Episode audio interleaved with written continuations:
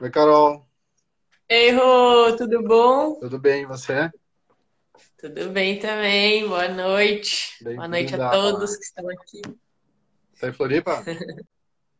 Tô em Floripa, Rô. Sim, né? Vai estar onde agora? É, é, exato, tô, tô aqui. É, finalmente realizei o sonho de vir morar aqui, né? Daí um mês depois eu tenho que ficar só em casa, não dá pra ver nada da cidade. Maravilhoso. Ia fazer muita diferença onde tá, né?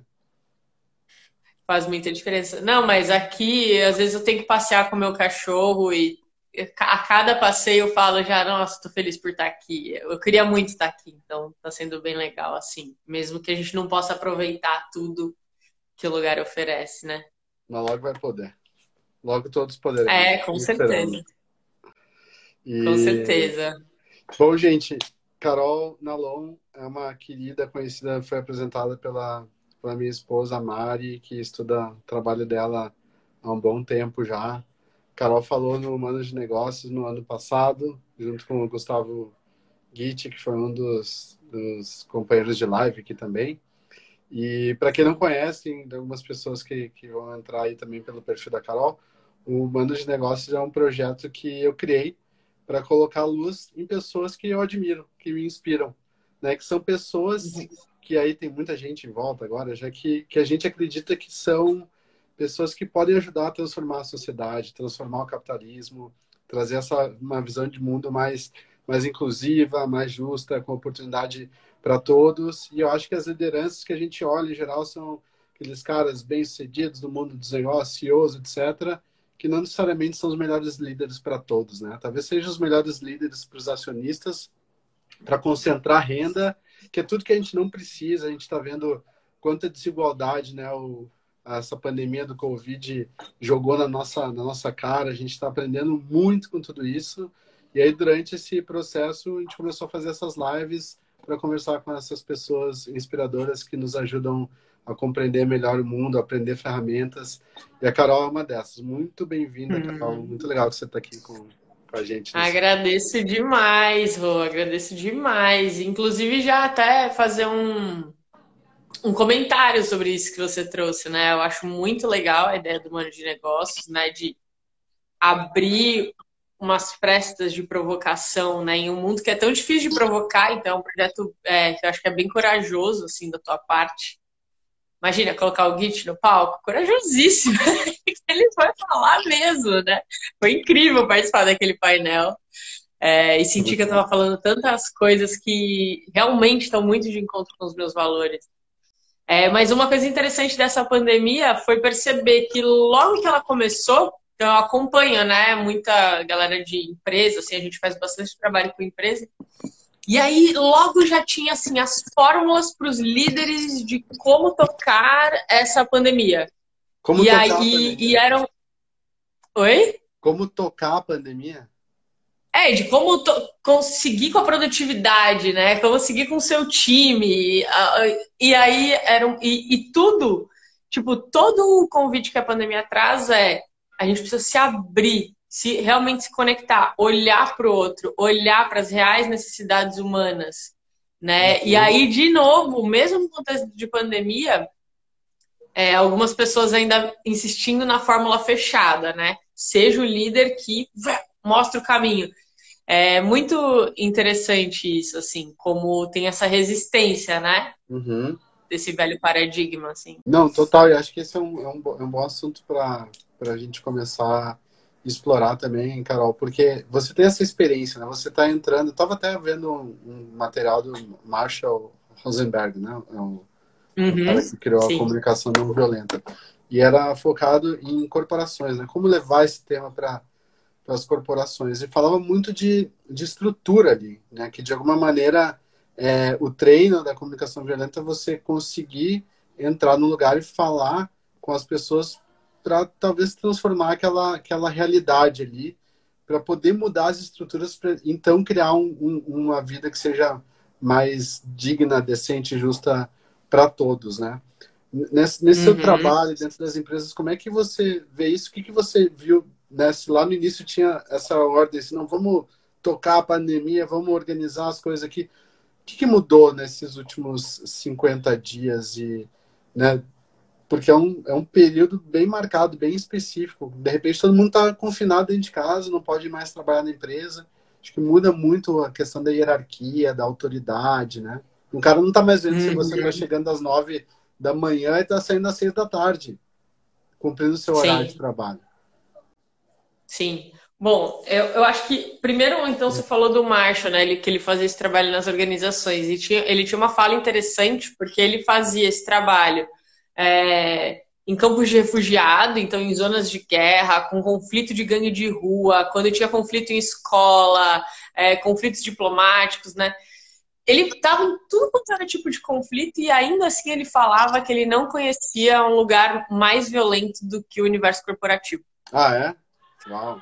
Porque ainda nessas regiões, a raiva, a, as emoções, elas estão sendo extravasadas, ainda que de uma forma que não gere conexão alguma, que possa escalar o conflito, mas as pessoas estão extravasando de alguma maneira. E no ambiente corporativo, é uma violência silenciosa porque a gente tem esse contrato, né? Aqui a gente só traz o profissional, a gente não uhum. traz o uhum. pessoal. E o profissional é assim, sem uhum. sentimentos né? Tá. Então a gente conseguiu é, criar essa grande ilusão, assim. E hoje em dia, o grande motivo da insatisfação com o trabalho é justamente as pessoas não terem nenhum senso de pertencimento àquele local de trabalho. E muita gente que pede demissão, pede demissão por conta do relacionamento direto com o chefe.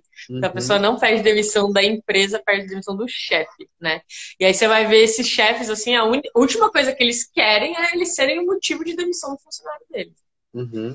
E aí, uma coisa interessante dessa pandemia é que, mesmo as pessoas querendo manter um pouco dessa pose, é, não, é, muitas delas não estão conseguindo, né? Porque a vida pessoal e a profissional, elas elas estão mostrando que elas nunca foram separadas, né? Então, você está aqui numa reunião, aquilo que a gente deu super risada do cara lá dando uma super entrevista, acho que foi na CBN, né? Ele estava aqui todo terno e gravata, aí de repente entra os dois filhos, entra a mulher, todo mundo rindo, olha lá. Isso daí virou, virou a rotina, né, das pessoas. Tá, a chefe entra na reunião, de repente ela vira uma batata e ela fica de batata a reunião inteira. É... Ou de repente, cara, uma pessoa perdeu alguém. E aí você vai e tem uma reunião com essa pessoa, sabe? E, e aí? Então, agora está sendo muito essencial fazer uma coisa que todo mundo tinha que estar tá fazendo sempre, que antes de pandemia já era o que eu e a Ju Caldeirão, tô, inclusive vendo que a Ju Caldeirão está aqui, uhum. ela é minha parceiraça lá no Instituto Thier, ela e a Ju Portas. E se a gente martela que a gente conectar antes de resolver. Então, por isso que eu falo que é bem problemático, assim, começou uma pandemia, cinco atitudes que você tem que ter para ser uma boa liderança. Tá, uma, uma coisa meio fechada, assim, sabe? A fórmula pronta. Porque, na verdade, a gente tem que conseguir cada vez mais ter uma postura de abertura, abertura, abertura. E aí, se a gente conseguir começar a fazer isso de verdade no âmbito interpessoal, a gente vai ver que isso vai refletir no estrutural. Uhum. Que não vai ter jeito. Se a gente der abertura, abertura, abertura, abertura, e escutar quais são as necessidades humanas das pessoas envolvidas ali, uhum. uma hora a empresa vai sacar que o lucro não pode ser a coisa mais importante de todas as empresas. E um lucro que pensa de uma maneira assim infinita, quanto mais melhor, não tem teto para esse lucro, né? Então isso é, tira um pouco o sentido da, da dignidade humana, sabe? Porque daí. E, e, como que a gente chegou nesse acordo maluco que tá tudo bem ser assim? Que, tá, que todo mundo concorda? Porque no fundo não é todo mundo que concorda. Não, todo mundo quer ver sentido, quer ver significado, né? Mas as pessoas obedecem, né? Eu tenho, tinha um chefe meu que tinha, né? É, o Fábio Barbosa, que era é, presidente do Banco Real, depois Santander, um líder incrível, aprendi muito com ele. E ele tinha uma frase que ele falava brincando, que foi algo que você falou. Ele falou assim: gente, o problema é que, que a gente contrata um profissional, mas sempre vem um ser humano junto. E aí tem que lidar é, com o é. humano. Né? E, e, o Fábio brincava que, na verdade, ser CEO era, era ser psicólogo das, das pessoas ali, né? Porque todo mundo tem uma necessidade. E, e as, algumas manifestam, outras não, você tem que perceber e tudo mais. E eu acho que, em geral, no mundo corporativo não tem esse espaço para as pessoas expressarem essas necessidades, né? Essa, essa abertura que você está falando. Então, eu queria explorar um pouquinho mais, Carol, como é que é, na sua visão, assim, como é que a gente cria essa, essa abertura, como é que a gente aproveita esse momento agora, porque escancarou muita coisa. Hoje é, é super normal você estar numa reunião no Zoom, a criança está com um filho de dois, três anos no colo, a criança aparece, né? E de repente as crianças começaram a fazer parte da dinâmica do trabalho, que nunca foi permitido. Nas empresas, hum. criança tem o dia das crianças, é o dia que, que você pode ir lá. Em geral, uhum. é numa sexta-feira, né? Mesmo que o dia das crianças seja numa terça, o dia das crianças irem é uma sexta-feira, porque é o dia que menos se trabalha. Então, algumas, algumas crenças estão caindo por terra muito fortemente agora. Queria que Sim. você comentasse um pouco sobre como, como criar essa abertura. É, então, eu acho que assim, não, não dá mais para, por exemplo, ah, vamos ligar o computador e fazer uma reunião sem fazer um check-in antes. Como é que vocês estão? O que está acontecendo? Né? É... E não é só como vocês estão. Então tem algumas, tem uma infinidade de perguntas que podem ser feitas nesse momento, né? Pode ser assim, tipo, meu, é... o que que você sente que está te te distraindo, te perturbando, que está sendo mais difícil nessa última semana, de alguma maneira a gente pode aqui ajudar? É... O que que... Como, como que estão seus familiares? Você está com alguma preocupação em relação aos, aos seus familiares, às pessoas que você ama? Ou, como é que vocês estão? Vocês, vocês estão querendo já mudar de assunto, porque vocês não aguentam mais também, a gente só está falando dessa pandemia, vocês precisam que a gente abre espaço para falar de outras coisas. E aí você pode tanto fazer um check-in numa reunião, ou essa pergunta pode ser em uma reunião que você criou só para ter uma conexão maior com a tua equipe, porque eu acho que é muito importante, tipo, agora, pelo menos uma vez por mês, ter uma reunião dessa, sabe? De uhum. em que página estamos e de conexão. É claro, é, você não vai começar a questionar as estruturas logo de início. É, isso é um trabalho, é um super trabalho. Mas só de criando esse espaço seguro para as pessoas falarem como ela tá, já é um baita de um pontapé. E, eu, Carol, como é que você faz é, nesse dia a dia? O, o que você tem feito para criar essa abertura? Assim, como é que se trabalha essa receptividade da, das pessoas para poder olhar para o outro de uma maneira é, autêntica, sincera, é, desarmada, vamos chamar assim, né? Porque comunicação não violenta é isso, né? No fundo é você tirar, aparar os conflitos que sempre existem na nossa comunicação, que a gente aprendeu. Eu não, eu não entendo nada de comunicação não violenta, tá? Tô falando que eu, que eu entendo aqui, da minha percepção. Mas que a gente, a gente acostumou a falar de um jeito agressivo para cada um garantir seu espaço e tudo mais. Talvez seja uhum. isso que tenha é, tenha sido um fator determinante da, da nossa evolução. Mas isso aí ficou para trás, a gente evoluiu. Só que uhum. claramente não ficou, porque a gente olha o nosso presidente da República, é um energúmeno. Né? Você não tem como conversar com ele. E, e mesmo uhum. assim, muita gente acha que ele se, se comunica bem, porque o cara abre live e tudo mais. Então a gente tá vendo que é, é, esse jeito autoritário de falar, ele está muito presente ainda no nosso, no nosso dia a dia. E nas empresas é o que faz as empresas andarem, muitas vezes, porque esse cara que é o chefe é um trator, né? Fala, cara, o cara é um trator. O que é um trator? O trator é um cara que atropela as pessoas, né? Ele faz uhum, o que uhum. é bom para a empresa sem se preocupar com o cara que está ali na frente dele. Então, como é que, uhum. como é que a gente consegue lidar? Como é que como é que você faz esse seu trabalho de criar essa abertura dentro das empresas, considerando todo uhum. esse contexto que não é nem um pouco favorável para isso? Sim, então, aí o que, que eu chamo de criar abertura? É trazer para cada conversa é, mais espaço, é trazer empatia para cada conversa. Então, por exemplo, se eu te pergunto como é que você tá, como, né, como é que está sendo esse contexto para você de pandemia, e aí sei lá, me, me diz um problema aí que você tenha passado desde que a pandemia começou. Aí eu vou reagir de duas maneiras, tá? Uhum. Uma mais normal, assim, mais fechada, e outra que tenha um pouco mais de abertura, que eu tente me conectar com você de verdade. Tá, tem um problema que logo no início da, da pandemia a gente estava muito preocupado com, com o trabalho, né, de conseguir dar conta das coisas. E, e, a, e a Mari, minha esposa, ela tem uma, uma empresa de eventos. E aí, de uma hora para outra, acabaram todos os eventos dela. Então, ela ficou sem receita nenhuma, precisava se reinventar. A gente pegou a nossa. Ela foi para Porto Alegre, levou a nossa filha pequena de dois anos e meio e deixou lá. Para uhum. a avó, avó dela cuidar, para a gente ter um espaço para trabalhar. E foi uma decisão super difícil. No, nesse, no dia que ela foi, assim, eu fiquei a manhã inteira chorando com ela no colo, assim, porque eu não, não conseguia entender né, como é que a gente estava uhum. deixando a nossa filha ficar longe de nós nesse momento. Então, para mim, foi, uhum. esse foi um problema. Sim. Aí eu aqui, bem intencionada, mas com uma postura fechada, tá? Eu falaria assim: Ah, Rô, é, é difícil, mas, meu, você e a Mari, imagina, vocês são maravilhosos, vocês vão tirar isso de letra, assim. Tenho certeza que vocês já tiveram várias ideias, né? E, meu, a Flora adora a avó dela, então tudo bem ela ficar lá, né? Pô, vocês vão, vocês vão sair dessa, cara. Tipo, não pensa assim, não fica mal, sabe? Uhum. então, é uma pessoa bem intencionada. Que, só que assim, o que acontece? Fecha, né? O que você fala a partir daí? É, né? Beleza. Tá, é, não é, é tão simples assim, né? É, vai dar certo.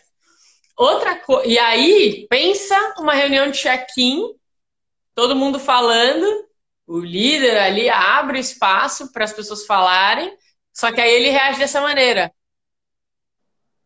O que, que adiantou abrir o espaço de escuta? Uhum. Só mostrou que você não está escutando. Então, na prática, daí seria outra coisa. Então, meu, o que, que será que você está sentindo? O que, que será que é importante para você? Então, daí eu, eu chegaria, eu checaria o que tá rolando com você. Então, eu poderia falar, ah, caramba, Rô. Então, esse início de pandemia foi bem conturbado, né? Meio que tirou o chão da maneira como as coisas funcionavam para vocês. Vocês precisaram tomar essa decisão de ficar longe da Florinha por um tempo até entender. Imagino realmente que tenha sido bem desafiador, assim, né? Como é que vocês estão agora? Como é que foi esse tempo? Uhum. É. Foi... Aí já abre espaço para trazer outras coisas, não é? Já vai contar de como é que vivenciou aquilo, né? O que, que passou, o que aconteceu. Depois. Sim, então isso é um princípio aqui, o primeiro passinho, uhum. né? Se conecta com o que o outro está trazendo e tenta checar os sentimentos, o que, que é a necessidade, o que, era importante para a pessoa. Isso, em geral, vai fazer com que a pessoa se abra mais, fale mais, até o momento que você acha que já tem conexão e talvez você tenha algum conselho, alguma sugestão também, aí tudo bem, a partir do momento que tem conexão, a gente pode seguir para uma solução, né? Então, isso é um, um o, o, o, primeiro passo, mas é um passo muito importante, porque é, é com ele que a gente vai gerando abertura, abertura, abertura para as coisas mais importantes serem conversadas. Uhum. E para que em algum momento a gente saia desse paradigma, ou as minhas necessidades ou as suas. É tipo, meu, como é que são as minhas necessidades e as suas? Né? E eu concordo, assim, quando você fala, quando você traz todo né, o contexto político que a gente está vivendo, que é um, um que é um, um, uma gestão política que está avançando de acordo com o modelo autoritário, é, a gente tem que ter muita disposição, muita bondade, muita coragem para se comunicar de uma maneira diferente disso. Porque é lógico que eu tenho vontade de sair xingando todo mundo. É, é claro que tem um rancor dentro de mim, de quem apoiou esse projeto, sabe? Mas adianta, se a gente cair nessa, a gente vai tá, é, é, eu não sei, parece que tem uma frase do Hitler que ele falou alguma coisa assim, eu, é, eu posso morrer, mas a semente já está plantada aí. Uhum. Tipo, ele não morre, entendeu? Então, é, foi até uma coisa que a gente conversou num podcast com Coemergência. É construir mesmo essa cultura do diálogo. Uhum. para que um dia, eu acho que já que a gente está sonhando um novo mundo, né, nesse contexto de pandemia, para que um dia quem se comunica dessa maneira autoritária, né, fechada, é, desumana, que a gente olha e fale, não, eita, não. Calma, o que, que você quer dizer? Porque ninguém tem. Né, calma. Assim não, a gente não vai comprar essa ideia e sair replicando ela. Uhum. A gente uhum. precisa entender melhor, né? É só que agora a gente está com esse super desafio, né? Porque a gente, na verdade, está super aprendendo a viver e conviver num mundo que tem mídias sociais. Mídias sociais que tem caracteres limitados, que é a foto, que é o texto, né? É tipo, todo mundo se informando por WhatsApp. Então, é muito engraçado também a gente não questionar esses canais por onde a comunicação está sendo feita, né? Então, uhum. várias pessoas falam assim: ah, Carol, como conversar melhor no WhatsApp? Não, não tem. Por que a gente vai conversar melhor no WhatsApp? Não é pelo WhatsApp que a gente vai conversar melhor. O WhatsApp é ótimo. A gente manda, combina uma coisa, manda uma foto, um vídeo, dá boa noite lá, bom dia, manda um texto, sei lá. Mas não é pra gente se conectar. O, o, o humano não tem nada que favorece a, comunica a comunicação humana no WhatsApp. Uhum. A conexão humana ela é feita de pelo menos isso aqui, de olhar, ver qual é a feição, melhor ainda a gente puder sentir, tá perto, tem a coisa da temperatura, sabe? Então, cara, esquece. É, um círculo de conversa é uma tecnologia centenas de vezes mais avançada do que um WhatsApp. Uhum. Para, em se tratando de conexão humana, sabe? Sim. E aí, Carol, já que você trouxe esse assunto, já que a gente trouxe esse assunto, queria falar um pouquinho mais é, esse projeto de comunicação autoritária que está sendo apoiado por muita gente, etc. Você falou, a gente não pode cair nessa, mas de alguma maneira a gente já caiu, né? Porque em todos os, os assuntos assim da família, grupos de trabalho, tarará, tarará, volta e meia vem esse assunto e todo mundo pisando em ovos, porque você convive com pessoas que, que acreditam em uma coisa diferente de você, sem julgar o que é certo ou errado também que eu não acredito muito em certo e errado. Existe uma experiência da realidade, né? A gente é. administra essa experiência de acordo com nossas crenças pessoais, nossos valores, mas a gente tem a tendência de achar que aquilo que aquela pessoa está falando não é bom. Por algum motivo, se eu não acredito. Uhum. E como é que a gente entra numa conversa com uma pessoa que acredita em algo totalmente diferente do que a gente acredita e a gente muitas vezes tem essa tendência de querer mudar a mente da pessoa. Isso é muito difícil. Primeiro, é. vale a pena querer mudar a mente de alguém se você acha que está muito certo daquilo ali? Ou qual que seria o melhor jeito de levar adiante uma, uma conversa dessas quando você está é, muito em desacordo com o que aquela pessoa pensa? Uhum. Puta, muito bom. É, então, primeira coisa essa discussão do que é certo e do que é errado, né? Porque, meu, será que não tem mesmo né, o que é certo e o que é errado? A comunicação não violenta, ela não é uma mediação de conflitos, na qual eu me preocupo em buscar essa postura imparcial. Na verdade, a comunicação não violenta, ela nasceu justamente em movimentos revolucionários que tinham uma posição bem marcada ali de resistência à violência. Uhum. Então, tudo que vem com não violento, ela tem uma posição política, que é favorecer a vida. Então ela denuncia, ela rejeita, ela resiste a tudo que não favorece a vida. Né? Então agora, se tem uma pessoa que é, diz, não, vamos todo mundo para a rua, esse vírus não existe. Uhum. Ou, não, não, ou vai ser pior, a gente tem que ir para a rua. É, o, o lance é, isso, é, isso está equivocado. Por mais que a gente ainda não tenha certeza de quais são os impactos econômicos que isso vai ter, qual é, qual é a menor maneira de reabrir a economia, por mais que esteja tudo incerto, a gente sabe que se reabrir agora, isso não é a posição, não é a decisão que melhor favorece a vida. Então eu tenho um uhum. posicionamento diante daquilo. Só que eu não preciso necessariamente achar que aquela pessoa é, faz aquilo por mal, que ela não está realmente nem aí com, com ninguém. Ela pode não estar nem aí com ninguém? Ela pode querer que as pessoas morram? Ela pode ser uma psicopata? Pode. Mas aí o exercício da comunicação não violenta é: eu quero tentar me conectar com essa pessoa? Primeira pergunta. Quero. Tá, então se você quer, ótimo. Você pode falar também, não, não quero. Problema resolvido. Uhum. Você continua achando ela uma pessoa inescrupulosa, não se conecta com ela, beleza, o mundo segue. Né? Mas eu quero me conectar. Então, daí você tem que fazer esse exercício. Cara, que necessidade essa pessoa tem? O que, que será que está por trás disso que ela está falando? E uma necessidade é algo que a gente compartilha. Uhum. Né? Então, por exemplo, é... essa pessoa ela tem necessidade de segurança. Isso é uma necessidade.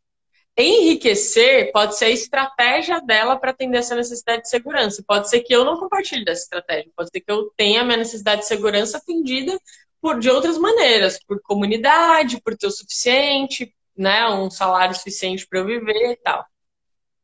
Mas eu começo a pensar, cara, o que, que pode estar por trás dessa atitude absurda e quais necessidades estão ali, a gente consegue encontrar as necessidades, até da pessoa que a gente enxerga como nosso maior inimigo, sabe? Uhum.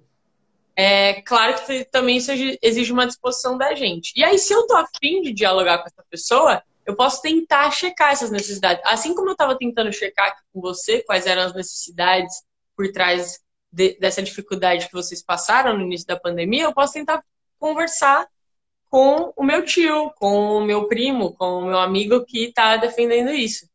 De novo, o WhatsApp e o, e o Instagram não é o lugar ideal. É uhum. bem importante a gente falar assim, meu, você topa ter uma conversa sobre isso? Posso te ligar? Podemos né, trocar uma ideia? E aí a gente tem que sair também, acho que dessas conversas, sempre com uma sensação de que eu ainda também tenho algo para aprender. Porque, assim, atira a primeira pedra quem não tem dúvida sobre quais vão ser os melhores caminhos para a gente seguir por essa pandemia, né? Uhum. Se essa pessoa tem alguma informação sobre reabrir a economia de forma segura, pô, eu tenho bastante interesse em saber. Porque, pelo que eu sei, os maiores especialistas do mundo estão se debatendo sobre isso. Então, se ela tem alguma informação, eu quero saber. Então, é claro que a gente vai querer mudar a cabeça do outro. É claro que a gente vai querer fazer o outro mudar de opinião. Mas, cara, verdade seja dita, assim, a gente não. São poucas as pessoas que em uma conversa conseguem virar e falar assim, tá aí, nunca tinha pensado dessa maneira. Uhum. Verdade, agora. Agora mudei. Sabe? Às vezes, na melhor conversa do mundo, a pessoa ainda vai sair meio. Ah. Uhum. E aí depois ela vai ali Entendeu? Então, nossas conversas, elas são meio que você está plantando sementes, assim. E, em última instância, por mais que a pessoa não mude a maneira dela de pensar sobre aquele assunto nesse momento, pelo menos nesse instante você vai estar tá sendo um exemplo de como ter uma conversa saudável nesse novo mundo que a gente quer ter de conversas saudáveis. Muito Sabe? Então. Falar isso. É, e, e eu estou pensando aqui sobre a nossa urgência né, de, de transformação. E aí tá, tá muito claro isso tudo agora, assim, pelo menos na, na relação às mudanças climáticas, né? A gente estava pensando, nossa, a gente precisa se preparar para o momento em que tiver uma crise de mudança climática. De repente, esse momento chegou, já está aí, né? Talvez, talvez as coisas que a gente vai experimentar na, na, lá na frente sejam mais dramáticas ainda do que ficar preso em casa recebendo comida quem tem dinheiro para comer né? Porque tem gente que está uhum. recebendo dinheiro para poder receber comida. Então, mas talvez uhum. seja muito pior a situação. E aí a gente está, nesse momento, se preparando agora. Uma ferramenta como a comunicação não violenta, eu acho que ela, ela chegou num momento importante da humanidade que estava muito claro que tinha muitos conflitos ali, precisava, precisava encontrar um jeito de, das pessoas se conversarem. Agora, como é que a gente usa a CNV é, para acelerar essa transformação, se é que é uma ferramenta que pode ser usada para isso. Seria bom se todo mundo se aprendesse nas escolas CNV, seria, seria uma, uma coisa bacana.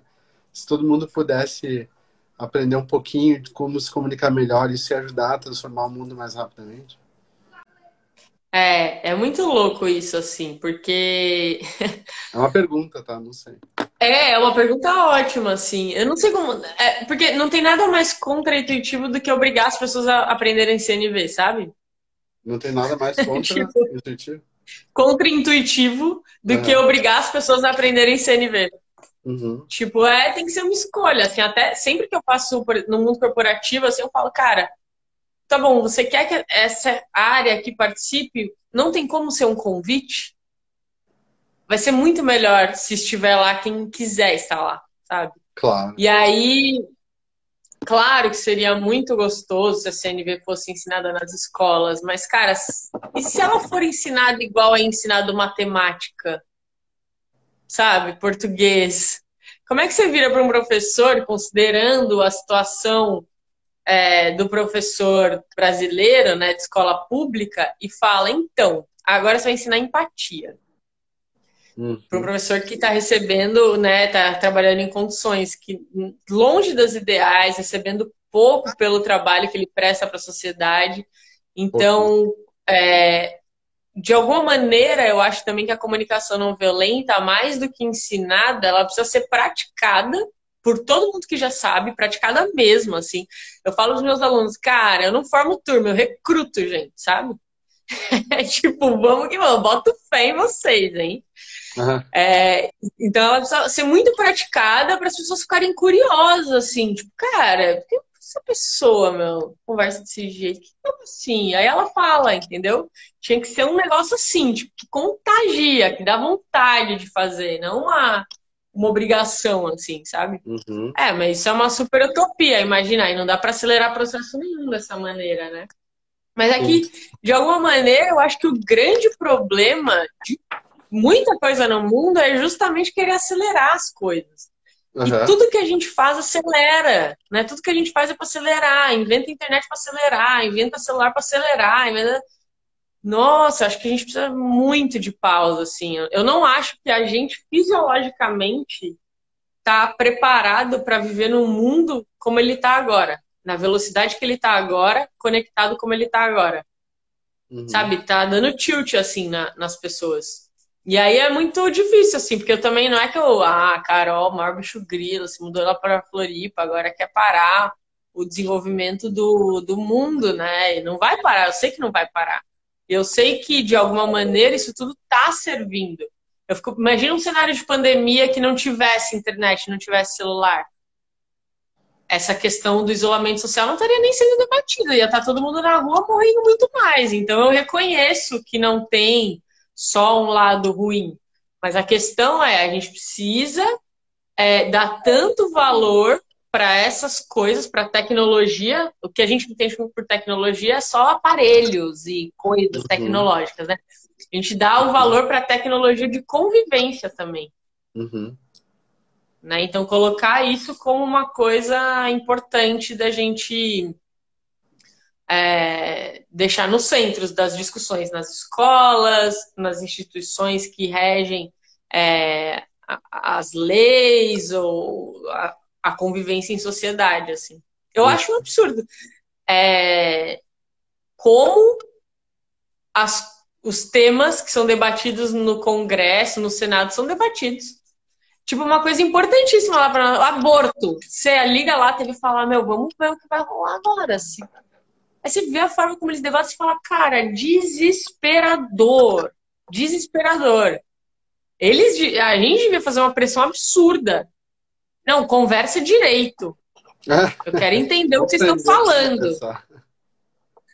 É só briga, é só, é só hum, falácia lógica, é só argumenta de homem. Quem é você falar isso? Quem é o fulano? E, e, e nada de o ponto central, sabe? Todo mundo é reprovar no Enem, assim, por fuga ao tema, sabe? Entendi. É... é um absurdo. Isso dá uma aflição, né? E aí, e aí a gente vê assim, nossa, como é legal poder sentar, conversar com uma pessoa que está consciente sobre as palavras que estão saindo da boca dela, para não atacar, para não machucar outra pessoa, para criar um espaço de conversa. E isso uhum. é muito legal quando você vê esse lugar, né? E aí, é, vou fazer um paralelo aqui com o trabalho espiritual, tá? Tem muita gente que faz uhum. um, um trabalho espiritual, né, vai lá, se ilumina, é uma brincadeira, tá? É uma, uma, uma, uma certa sátira aqui. Vai lá, me iluminei, agora eu vou lá conversar com as pessoas e tudo mais. E essa pessoa que acha que se iluminou, ela se coloca num lugar de superioridade do ego espiritual, vamos chamar assim. Isso acontece também na CNV, tipo, eu fiz um curso, agora eu sei falar com os outros, né? É, então eu vou me posicionar nesse é. lugar de que eu sou superior porque eu sei mais como falar com as pessoas desse jeito. Como que, como que a gente cuida para não acontecer isso, Carol? Porque eu acho que isso é, é contraproducente, uhum. mas tem muita gente que, que sai tipo com uma estampa, assim, CNV, educador parental, não sei o que, não sei o que, para se sentir superior. Não parece que a intenção da pessoa é realmente servir, né?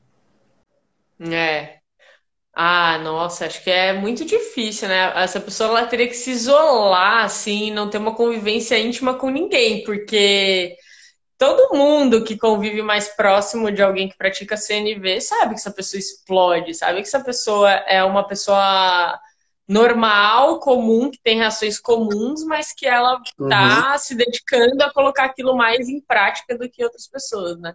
Uhum. Eu, nunca, eu nunca vi, assim, alguém que. que, ah, eu senti que a pessoa veio pra cima de mim falar, sabe, um CNVs, assim, mostrar que ela fosse superior. CNVs. E eu espero também nunca ter dado essa impressão para ninguém. Mas uma coisa que eu acho que acontece é. Porque quando você começa a escutar CNV, é, a estudar CNV, você vê que tem muitas diferenciações. Então, é, uma porrada de obstáculo para empatia, que para gerar conexão é melhor não usar, é melhor tentar se conectar com a necessidade. Você vê a diferença entre observação e interpretação, entre sentimento e pseudo-sentimento, a linguagem do culpado inocente, a linguagem das necessidades, pedido vago, pedido específico, pedido de conexão, pedido de estratégia, pedido, eh, pedido versus exigência. Tem uma porrada de, de coisas assim, é, se conectar pelo déficit da necessidade ou pela beleza da necessidade, tem um monte de diferenciação. E aí, às vezes, a pessoa está aprendendo e ela pira um pouco é, nessa metodologia. Tipo, o que eu devo fazer, o que eu não devo fazer. Sendo que nem é isso, assim. E aí a pessoa fica meio estranha na hora de conversar. Sabe? Tipo, então você está dizendo que a sua necessidade, Rodrigo, é de mais esclarecimento sobre como. Sabe assim? Tipo, a pessoa começa a usar a palavra necessidade, assim. Tipo, que nunca ninguém usou. Isso, Carol. E aí eu acho que afasta, né? Você vê, Ih, lá vem o coach. Ih, lá vem o CNV. Ih, é. lá vem o espiritualizado. Ih, lá vem o ecochato é, afasta, afasta. É uma pena mesmo. Mas eu vejo assim que, bom, daí, é, só que daí o próprio exercício da CNV é tentar entender o que a pessoa está fazendo aquilo, né? Então, eu acho que ela tem essa coisa de, tipo, cara, eu quero ser fiel ao que tá ali, sabe? Eu quero. É, é, a melhor maneira que ela encontra de conseguir se conectar com as pessoas. Aí ela fica meio robótica, né? É, eu gosto, eu sempre converso com os meus alunos sobre a CNV formal e a CNV de rua, porque eu acho importante conseguir gerar conexão com pessoas que não têm o menor conhecimento do que é CNV e que vão te achar ok da maneira como você se comunica, sabe? Não vão te achar meio robótica assim. Então eu tento ao máximo é... e eu sempre coloco isso assim que é importante e eu tenho percebido que eu estou sendo reconhecido, meu trabalho tem sido reconhecido nesse sentido, de ajudar as pessoas a terem essa fluidez maior com a CNV. Mas eu acho que o livro do Marshall, por exemplo, se você ler, você vai achar meio estranho. Eu achei. Falei, meu, quem fala desse jeito, cara? Se os caras desse jeito comigo, não sei, achei estranho, né? E tipo, pô, é o Marshall, que ousadia a minha, que arrogância a minha, talvez, né? Mas foi, foi a primeira impressão que eu tive. Mas ainda assim ficou, tem alguma coisa boa aqui. Né? E aí eu fui entendendo que aquilo poderia ser transformado e dito de algumas outras maneiras e que gerava conexão igual. Então, para mim, assim, o livro do Marshall é a gramática da CNV. Eu não falo igualzinho tá ali. Claro. Né? Assim como a gente não fala é, igualzinho o nosso livro de gramática portuguesa lá, né? Seloia, falareis, tipo, gente não fala assim. Mas a gente sabe que tá lá, que o norte tá ali, né? Uhum. Então, eu acho que é mais isso, assim, Rô. Eu nunca vi ninguém com. Entendi. Isso é até é legal, assim. Eu não conheço mesmo ninguém da CNV que eu falaria assim, nossa, essa pessoa se acha, tem um, tem um ego imenso. Sabe? Legal. Eu não vejo ninguém querendo. Todo mundo tem uma coisa de comunidade muito forte, assim. Todo mundo já sacou, assim, meu. Sozinha não vai dar muito certo. Ah, vai é ter que ser né? junto. É. Então, Ô, Carol, acho que isso é uma, um ganho. Legal. Não, bom saber, porque atuando em comunidade é muito melhor sempre, né? Agora eu queria te perguntar, por que, como é que você descobriu a, a CNV, assim, em que momento da sua vida e qual foi o, o impacto? Eu sei que essa pergunta pode levar uma hora para responder, mas para poder fazer outras. De maneira é. breve, foi super sem querer. Uma amiga viu que eu estava me interessando por esses assuntos de comportamento humano tal. E aí ela me emprestou o livro, uma amiga queridíssima com quem eu morava, que até hoje, tudo que a Helena me recomenda, eu, peraí, eu vou ver, porque ela é uma pessoa que eu admiro, assim, e tá sempre estudando coisas legais, ela é uma uhum. super facilitadora de processos, assim. E aí, é, e aí, aí eu li, achei estranho, foi isso. Uhum. E aí, depois de alguns anos tendo lido o livro, eu fui trabalhar com um querido chamado Felipe Nastari, que trabalhou comigo no Instituto Thier lá no início. E ele veio para o Instituto Thier porque ele queria fazer o workshop de comunicação não violenta. Eu falei, demais! Então, você pode dar, me dar assistência nos workshops que eu faço de coaching e eu dou assistência para você no CNV. Aí, no primeiro workshop que eu fui tentar dar assistência, eu tinha lido o livro, assim, Cara, eu não conseguia responder nenhuma pergunta. Porque tá aí uma coisa legal da CNV também. É meio de. Não, eu acho que não vai acontecer com ela o que aconteceu com o coaching. Porque você simplesmente você não consegue responder as perguntas se você não estiver vivendo o negócio de fato. Uhum. Você não sabe por onde começar. E ali eu me dei conta, falei, cara, eu tenho, se eu quero realmente estar aqui nesse workshop com ele, eu tenho que tornar isso uma prática na minha vida. Uhum. E aí que eu comecei a colocar isso pensar, eu penso, eu penso nisso toda hora. Eu assisto um filme e fico olhando como é que o diálogo se dá. Tudo, tudo eu reparo, diálogos. Se tá rolando conexão, se não tá, por quê. Aí, aí ficou para sempre. Aí eu nem trabalho mais com coaching, só trabalho com CNV. E quem quiser começar, né, aprender um pouquinho mais, assim, por, por onde começar a aprender sobre CNV? Meu, tem, ó, tem muita coisa legal. Shops e vasculhar lá o Instituto Tia. É, bom, eu acho que primeiro ir na fonte, Marshall Rosenberg, é, tem, tem o livro dele Comunicação Não Violenta, e agora a editora Palas Atena já traduziu um monte de livros dele, que são super é. legais, que estão disponíveis no Brasil. Quem fala, entende inglês, tem um workshop de, do Marshall de 9 horas, 3 horas, gratuito na internet. É, claro, eu ofereço o meu curso. Tem, tem uma página que eu coloquei todos os cursos gratuitos que eu já ofereci até hoje. Tem mais de três horas de conteúdo ali. Fora eu, tem, cara, tem o Dominique Barter, que foi quem trouxe a comunicação não violenta para o Brasil. Então, acompanhar ele. Tem o Sven e a Carol Cassiano, que fazem um curso na Uniluz maravilhoso. Foi, tipo, um dos melhores cursos de imersão que eu já fiz.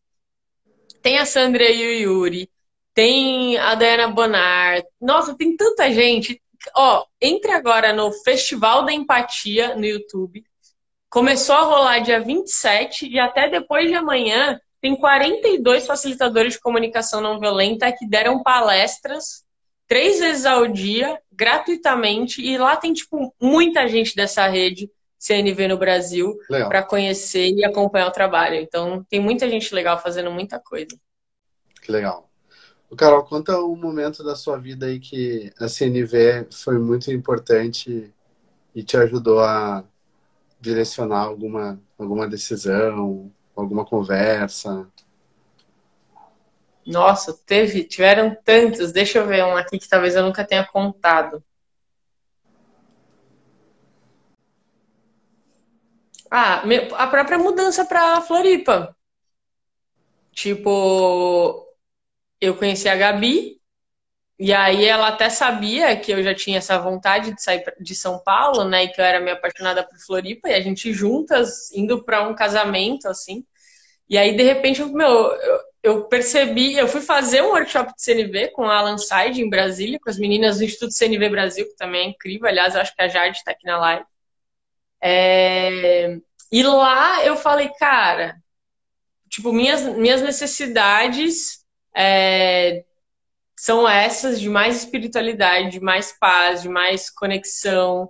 É, e eu acho que fazer essa mudança para Florianópolis seria uma maneira maravilhosa de, uhum. de né, ter essas necessidades mais preenchidas. E aí eu falei, bom, e agora eu tenho que conversar com a Gabi, né? E daí tem todas as necessidades dela. E aí, a carreira dela, como fica? Né? Então não é chegar para uma conversa falando eu quero muito, vamos. É tipo assim, eu quero muito, mas e você? Como que isso seria para você? E aí várias e várias conversas. Então é tipo, não é só ou eu ou você, ou eu ou você, é tipo eu e você. Como eu e você podemos fazer isso? É uma vontade sua também? Ah, Nesse caso até era, mas tinha muitas preocupações. Então, diversas conversas por um negócio dar certo. Mas, por exemplo, agora falando de uma situação de um conflito, né? Uhum. É... Teve uma vez, isso eu conto em alguns lugares, mas eu estava numa reunião de condomínio, é, nem, nem namorava a Gabi ainda, era uma outra namorada que eu tinha, e a gente tinha acabado de se mudar para esse condomínio, era um condomínio novo. E as vagas de garagem ainda não tinham sido sorteadas. A gente era inquilina nesse condomínio.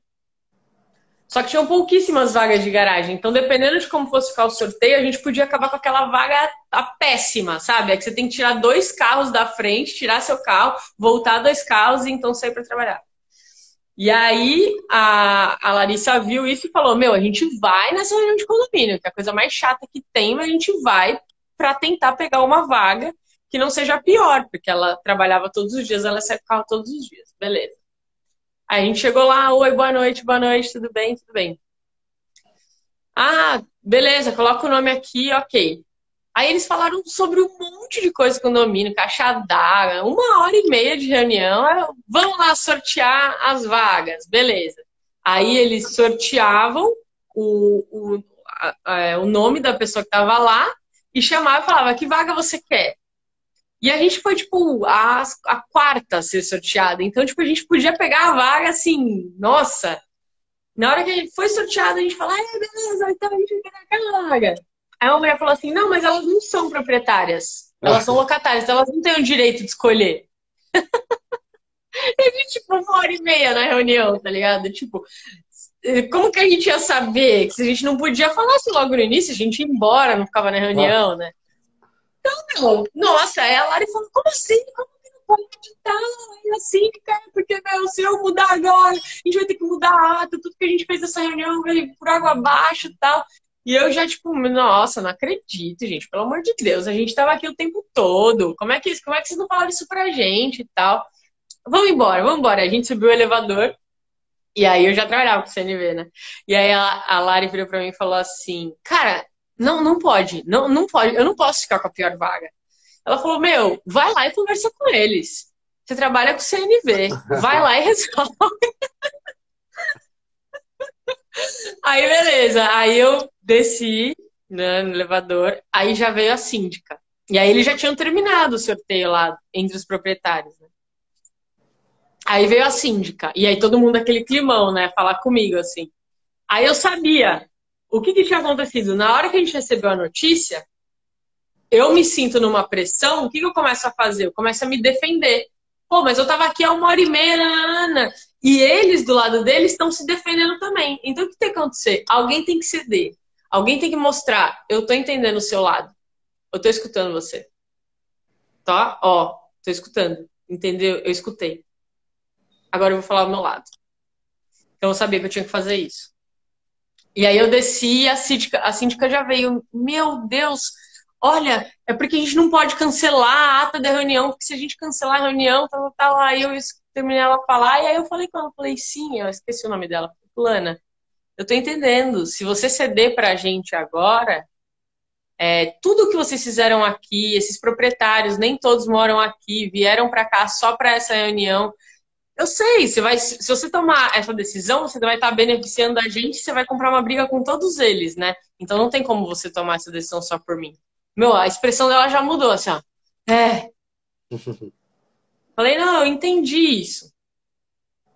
Ao mesmo tempo, eu não sei se, se ficou claro assim a nossa frustração. Era só uma questão de ter falado então desde o início da reunião que a gente não ia poder escolher a vaga, porque a gente acabou participando de uma reunião, a gente opinou em outros temas que talvez a gente nem pudesse opinar. Não ficou claro pra gente que a gente não teria nenhum direito como, uhum. como locatária. Aí ela fez, não, é, eu entendi, foi uma reunião demorada, né? Tal. Aí ela falou, uma coisa, então, que a gente pode fazer. Eles já sortearam as vagas deles. Mas quem é locatário ainda não sorteou. E vocês foram as únicas locatárias que apareceram nessa reunião. Então, e se vocês pegarem um, um sorteio agora? Então, fora as vagas dos proprietários, vocês vão ter alguma prioridade entre as vagas dos locatários. Serviria para você? Ah, eu já. Pô, serviria. Maravilhoso. Ela falou, ó, pegou o mapa e falou, ó, qual vaga você escolhe que não seja nenhuma dessas que já está escolhida? Aí, beleza, tinha uma vaga que era no canto, que era meio ruim, mas era uma vaga da frente. Eu falei, ah, eu gostaria dessa daqui. Ela falou, então beleza, então eu vou pegar essa daqui.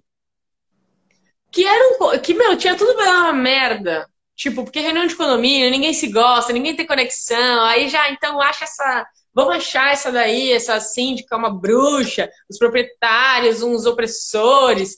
E aí a gente ia ser o casal de lésbica treteira, sabe assim? Aí todo mundo se rotula, tal. Então, não, foi uma coisa ali, beleza, vou te escutar, vou te escutar, até saber que eu te escutei e depois você me escuta. E aí rolou. E, e aí, como isso tem muito, muito, Legal, cansado às vezes. É. Então, assim, ouve a outra pessoa, entende o lado dela, e aí isso dá essa abertura para poder rolar alguma outra coisa depois que tem a ver com uma conexão entre duas pessoas. Exato. E não necessariamente. Agora. Peraí. é, é desafiador, porque é isso. No momento eu tava frustrada. Nossa, Ou tem, tem uma, uma frase do Marshall que é maravilhosa, que é toda agressão é uma expressão trágica de uma necessidade não atendida. Então, as pessoas elas não chegam se explicando bem o que elas querem, elas não chegam falando da necessidade delas. Elas viram e falam assim, você é um folgado mesmo, né? e aí é nessa hora que ela precisa de empatia, sabe? Uhum.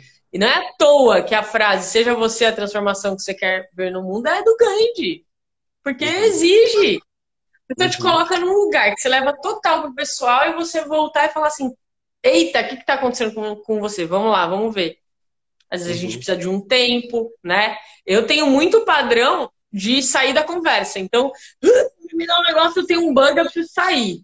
Então foi isso. Esse tempinho que eu tive de subir o elevador e descer foi o tempo que eu lembrei. Ah, pera. A síndica tá numa sinuca de bico. Eu preciso mostrar para ela que eu entendi que ela tá numa sinuca de bico. Uhum. Aí volta e conversa, né? Mas também tem, tem momentos assim que com a prática, prática, prática, parece que você começa a enxergar assim as situações de uma maneira mais ampla, sabe? Uhum. É muito louco assim. Umas coisas que não te afetam tanto pessoalmente, você já vê assim, vum, todos os desdobramentos, por onde você pode ir. Então é bem interessante assim. Uhum. Tem uma pergunta aqui, ó. Qual melhor diálogo conseguiu ver ou soube que alguém teve na, na pandemia aí? É, então, eu não tive muitos diálogos di difíceis diretamente. Eu até fiz uma provocação lá no meu Instagram. Falei, gente, eu tô mesmo curiosa se tem alguém que ainda apoia esse governo, me conta, vamos conversar? Uhum. Eu queria conversar, mas eu não, não, ninguém respondeu, ninguém. Aliás, um monte de gente me perguntou, alguém respondeu? Ninguém respondeu. Então, eu acho que de alguma forma até os meus familiares que votaram no, no Bolsonaro, assim, eles estão super arrependidos agora. Então, tá, tá fácil para mim, sabe? Eu não tive um diálogo é, direto. A frase sobre agressão, Carol, repete, por favor, a, a Adriana tá Toda agressão é uma expressão trágica de uma necessidade não atendida. Oh, então a pessoa não vai vir a pessoa não vai vir e vai falar assim: fiquei chateada porque eu tô precisando de mais apoio aqui na, em casa, né? A gente, sei, eu queria ver uma maneira da gente dividir melhor as tarefas, né? Da gente ter um relacionamento mais gostoso durante esse período tão intenso da pandemia. A pessoa não fala isso, a pessoa fala, você é um, você é um folgado. É. Que não ajuda em nada, eu não aguento mais. Porra. É uma expressão trágica de uma necessidade não atendida. É. Ô, Carol, acho que vai ser a última pergunta que eu vou fazer aqui, porque a gente está chegando no final, tem mais três minutos, eu acho. É... Então, eu tenho várias conversas, tenho amigos que eu amo muito, admiro, mas, claro, a gente sempre tem pontos de vista e a gente consegue ter conversas educadas, ninguém se ataca, né, entendendo o ponto de vista do outro. Isso é uma maneira de enriquecer, eu acho, a nossa experiência também, aprender, né? Só por entender outra perspectiva, você não precisa acreditar ou achar que aquilo é, é, certo, mas você aprende, né, com uma outra visão. E aí, uma das coisas que a gente sempre tem é essa, essa coisa de que, gente, o capitalismo é assim porque o ser humano esse meu amigo fala, não acredito em nenhum, nenhum ser humano, nenhuma pessoa com 32 dentes. Porra, então não acredito em nenhum ser humano, a não ser aquele que tenha perdido um dente por implante, alguma coisa. Então ele fala assim, ele não acredita uhum. na humanidade, basicamente acha que todo mundo é egoísta, quer se dar bem e passar por cima do outro.